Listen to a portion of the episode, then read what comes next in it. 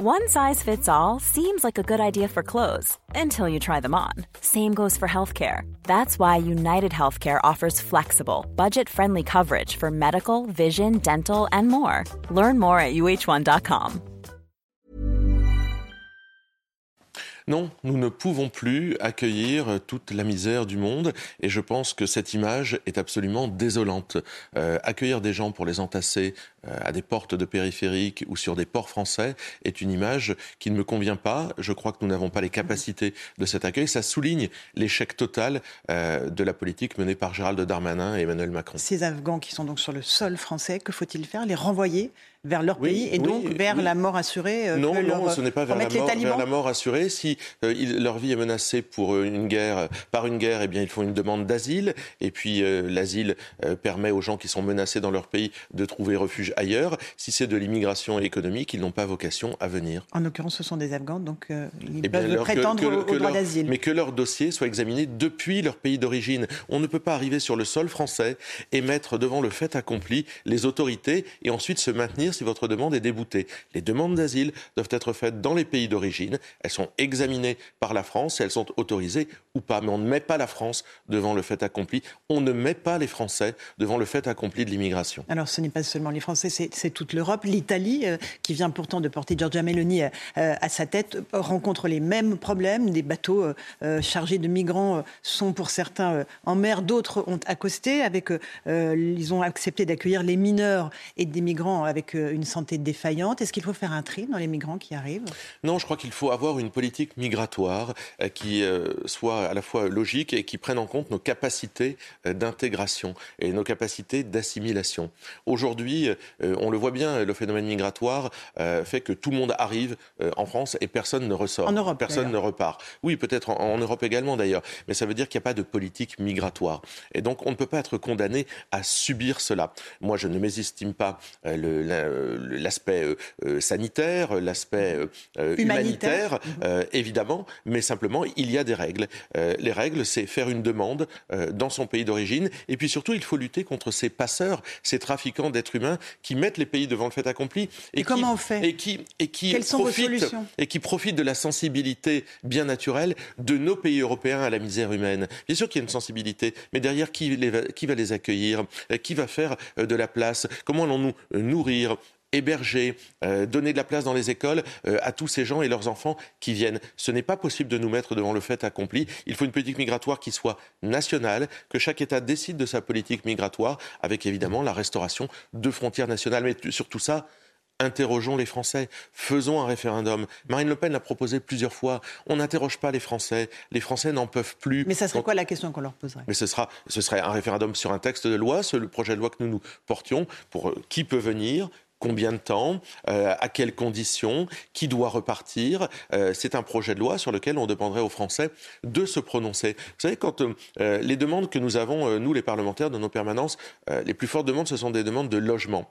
Et quand on dit à des ménages français, des jeunes ménages, vous allez encore attendre parce qu'il y a une priorité pour des gens qui arrivent du bout du monde. Mais c'est insupportable. Vous croyez que les gens de ma circonscription, à Denain, dans les communes alentours, si je leur dis vous allez encore attendre 3, 4, 5 ans parce que des gens du bout du monde arrivent et vont avoir une priorité sur vous, ils peuvent l'entendre, ils ne peuvent pas l'entendre. Il faut une priorité nationale d'ailleurs dans l'accès au logement, dans, l'accès à un certain nombre euh, d'allocations également, dans la solidarité nationale. Elle doit être nationale, mais on ne peut pas accueillir toute la misère du monde, ne pas vouloir interroger les Français, ne pas vouloir avoir une politique ferme, c'est se condamner euh, aussi à mal accueillir euh, des centaines, des milliers, des centaines de milliers euh, d'immigrés chaque année. Gérald Darmanin a proposé la semaine dernière de régulariser un certain nombre de sans-papiers qui travaillent, et cela afin de résoudre une partie des problèmes de certains secteurs en, tension de recrutement.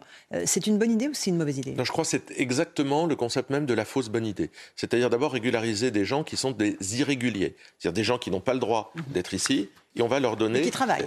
Et qui travaillent, oui, mais ils n'ont pas le droit d'être ici. Ils ont contourné la loi et finalement on leur dit bon, c'est pas grave, vous avez contourné la loi, mais on vous permet de travailler. Ça, c'est déjà inacceptable. Ça veut dire que en fait, l'autorité de l'État n'existe pas. Ensuite, c'est vraiment un appel, à la fois un appel d'air à plus d'immigration, des gens qui sauront euh, qu'en France, même si on n'a pas le droit, même si on est irrégulier, on peut travailler, bah, évidemment, on vont venir chaque année de façon supplémentaire. Puis c'est un encouragement au dumping social. Ça veut dire que oui, il y a des gens qui se diront, bah, on peut prendre, euh, on peut proposer des boulots mal payés à des immigrés. De toute façon, ils accepteront et en plus, ils sont euh, régularisés. En tous les cas, ils auront un titre qui leur permettra de travailler. Un an. Il faut, à mon avis, faire deux choses. Ça fait 30 ans qu'on nous dit euh, les offres d'emploi coïncident pas avec les demandes. Euh, bah, il va falloir un jour ou l'autre s'y mettre, faire coïncider l'offre et la demande. ça fait 30 ans qu'on entend ça par la formation professionnelle. Ça, c'est la première chose. Et la deuxième chose, la revalorisation salariale. Vous savez, il y a cet exemple très pertinent des euh, éboueurs. Euh, profession difficile, qui il y a quelques années euh, était occupée par 70% d'étrangers.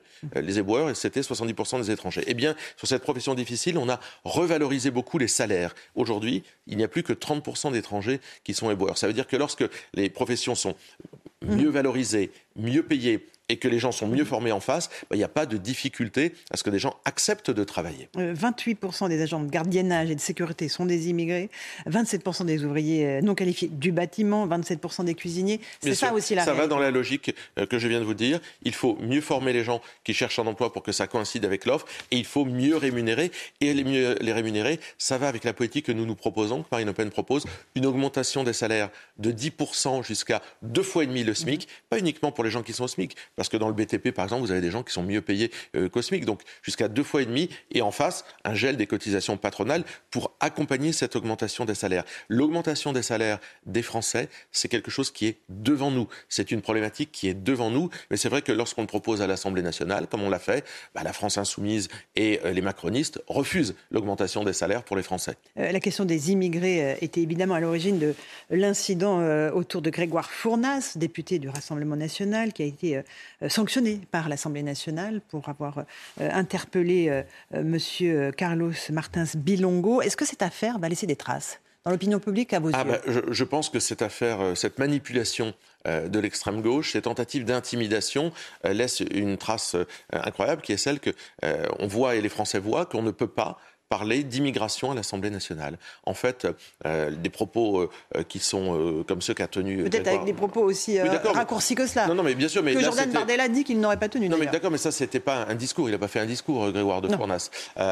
et donc, derrière ça, il y a l'idée d'empêcher de parler d'immigration à l'Assemblée nationale. Vous avez été empêché, vous, à l'Assemblée nationale, de parler d'immigration? Ah ben, je, je pense que c'est ça. C'est la première, c'est la première étape. En fait, à partir du moment où il y a une certaine collusion entre l'extrême gauche et les macronistes pour empêcher qu'on tienne des propos qui les dérangent sur l'immigration, il y a derrière la volonté d'empêcher le débat. En fait, vous savez, le système, il est très fort. Hein. Le système, il n'accepte le débat qu'à partir du moment où on utilise ces mots son ton et où on est d'accord plus ou moins avec lui. À partir du moment où on n'utilise ni ses mots, ni sa tonalité, euh, ni le fond euh, de ce qu'ils veulent entendre, eh bien, il faut euh, décrédibiliser les adversaires. Ce qui a été fait avec Grégoire de Fournas, je pense que c'est une porte qui s'est ouverte à l'Assemblée nationale qui est très dangereuse sur la liberté d'expression des parlementaires. Il n'y avait pas du tout de racisme. Le bureau de l'Assemblée nationale n'a pas sanctionné Grégoire de Fournas pour quelque chose de raciste, mais en revanche, il y avait effectivement la volonté de faire taire un opposant politique. pourtant, vous parlez de collusion, vous qui votez les motions de censure proposées par l'ANUPS Non, mais nous, on est des gens libres. Euh, vous savez, hier, on a euh, proposé un amendement pour passer à 5,5% la TVA sur les pelets de bois. Parce que les Français qui se chauffent avec des pelets de bois, euh, voilà, les granulés, eh bien, le payent très cher. Mais hier, les macronistes et la LFI ont repoussé notre amendement. Ils ont voté contre. Donc vous savez, euh, ce jeu de qui vote avec qui dans une assemblée où il y a une majorité relative, il est régulier. Mais nous, nous sommes des gens libres. On continuera à voter ce qui nous semble aller dans le bon sens. Et s'il y a une motion de censure qu'on peut voter mhm. pour censurer le gouvernement, si elle vient de la gauche, puis elle vient aussi de Nord, puisqu'on propose des motions de censure, on le fera quand c'est l'intérêt du pays. Mais le problème, c'est que les LR, qui sont la force d'appoint, finalement, ne votent pas ces motions de censure. Donc il n'y a pas de possibilité de renverser le gouvernement. mais c'est vrai. Mais déjà que les, que les LR viennent siéger ils sont deux en général, hein, par séance deux. Ils sont absents Donc, non mais on, on les voit jamais. Euh, il y, a deux euh, groupes politiques qu'on ne voit plus jamais, les LR et euh, les communistes avec Fabien Roussel. On ne les a jamais vus depuis la rentrée. Je pense que tous ces sujets ne les intéressent pas.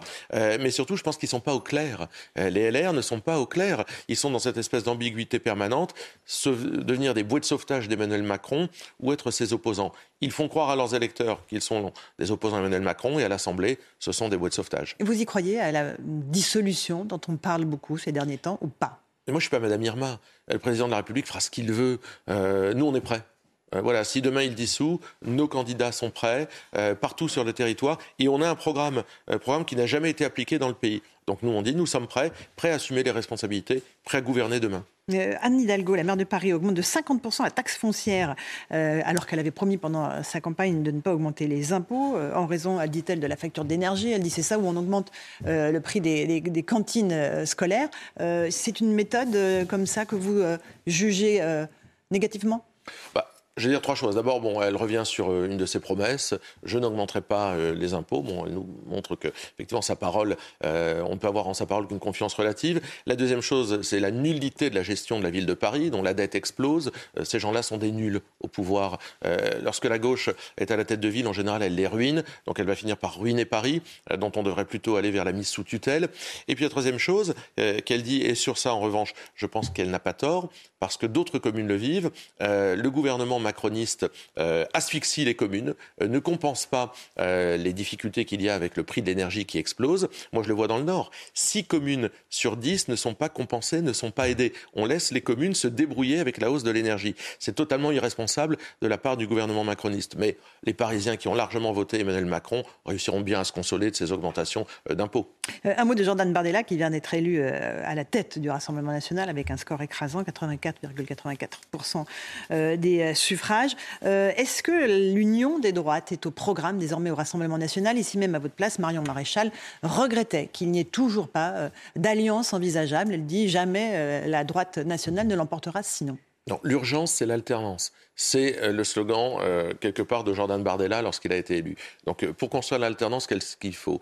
Se rabougrir en faisant l'union des droites, en ne parlant qu'à la droite, ou s'élargir en parlant à tous les Français? Moi, je crois qu'il faut s'élargir en parlant à tous les Français, et pas uniquement aux Français de droite, parce qu'aujourd'hui, il y a plein de gens qui ne se sentent pas ni de droite ni de gauche, mais qui considèrent que la politique d'Emmanuel Macron, elle est délétère. Il ne faut pas parler aux gens de reconquête? Mais il faut parler à tout le monde. Mais vous ne parlez pas aux gens de Reconquête. Ah ben on parle de notre message, il est lié à tout le monde. Mais si simplement Reconquête pense que euh, l'union des droites c'est l'avenir, ils se mettent le doigt dans l'œil. Nous on veut pas réunir uniquement les Français de droite, on veut réunir tous les Français, la droite et la gauche. Ça fait bien longtemps que cette euh, dimension, euh, cette géographie électorale, elle est dépassée. Emmanuel Macron l'a montré d'ailleurs. Lui-même, il réunit des gens et de droite et de gauche. Et nous, au Rassemblement national, on est là pour réunir des gens et de droite et de gauche. Donc, il ne faut pas se rabougrir, faut s'élargir. Peut-être le problème d'ailleurs de, Zemmour et de Reconquête, c'est qu'ils ont passé leur temps à se rabougrir. D'accord. Euh, et la ligne du Rassemblement national reste celle de Marine Le Pen? Il n'y a pas de doute là-dessus? Oui, c'est une ligne sociale. C'est celle que euh, suit aussi euh, Jordan Bardella. Une, dans, une ligne dans laquelle le, la précarité, les difficultés, mais aussi l'édifice social construit par les Français tout au long de leur histoire est un, moment important et quelque chose d'important. Vous savez, nous, notre slogan, c'est toujours le même. Hein. rendre aux Français leur pays, rendre aux Français leur argent. Donc, protéger la France, les Français, dans leur mode de vie, dans leurs traditions, dans ce qu'ils sont, mais aussi euh, dans ce qui leur coûte tous les jours. Un mot de ce qui se passe aux États-Unis, les élections de mi-mandat, avec euh, l'éventuel retour de Donald Trump. Il doit faire une annonce la semaine prochaine quant à sa euh, candidature pour les prochaines élections présidentielles. Qu'est-ce que ça symbolise pour vous? Qu'est-ce que ça dit de la société américaine? Ben, Ça dit peut-être que les Américains ont quand même envie d'un président qui s'occupe d'eux. Euh, et je pense que les Français auraient peut-être envie d'avoir un président qui s'occupe d'eux. On voit à la COP21 Emmanuel Macron déverser euh, euh, un milliard et demi sur l'Afrique du Sud pour aider l'Afrique du Sud en matière d'énergie. moi, j'aimerais un président de la République dont la seule obsession le matin en se levant, ce soit de s'occuper des Français. Mhm. Je pense qu'aux États-Unis, en fait, Trump, c'est ça. Il s'occupe des Américains et comme ils ont eu le sentiment d'être largement délaissés par Joe Biden entre son inconsistance et ses errements, eh bien, je pense qu'il se retourne vers Donald Trump qui veut mettre l'Amérique au centre du jeu. Jeu. Voilà, moi j'aimerais aussi un président en France qui mette la France et les Français au centre du jeu. On en est assez loin. Un président qui s'occupe quand même aussi d'écologie en allant à cette COP 27, qui va recevoir aujourd'hui les 50 entreprises françaises les plus polluantes. C'est un enjeu pour vous, l'écologie, ou pas du tout? Oui, c'est un enjeu, c'est un enjeu important, parce qu'on le voit bien. Euh, le, développement durable, l'écologie, les énergies, euh, ça coûte aussi euh, pour les Français. Mais je pense qu'il faut arrêter de faire culpabiliser les Français. On émet 1% des gaz à effet de serre. Pendant ce temps-là, la Chine, la Russie, l'Inde, etc., sont les plus gros pollueurs du monde. Arrêtons de faire culpabiliser les Français, changeons de modèle économique, relocalisons de l'emploi, reproduisons ici, et là on aura bien avancé. Relocaliser de l'emploi au moment où les entreprises justement songent à délocaliser en raison de, de, la, facture énergétique qui explose, c'est un, euh, absolument antinomique. Non, c'est aussi des politiques qui ont été menées. Les politiques d'Emmanuel Macron euh, amènent effectivement les entreprises demain à se poser la question de se délocaliser. Moi je pense qu'il faut réindustrialiser. C'est la raison pour laquelle nous on a toujours dit qu'il fallait une politique euh, en matière d'énergie qui soit claire, qui, soit, qui repose sur le nucléaire. Je pense qu'Emmanuel Macron, avec ses zigzags permanents, eh bien, sème la chez les décideurs économiques.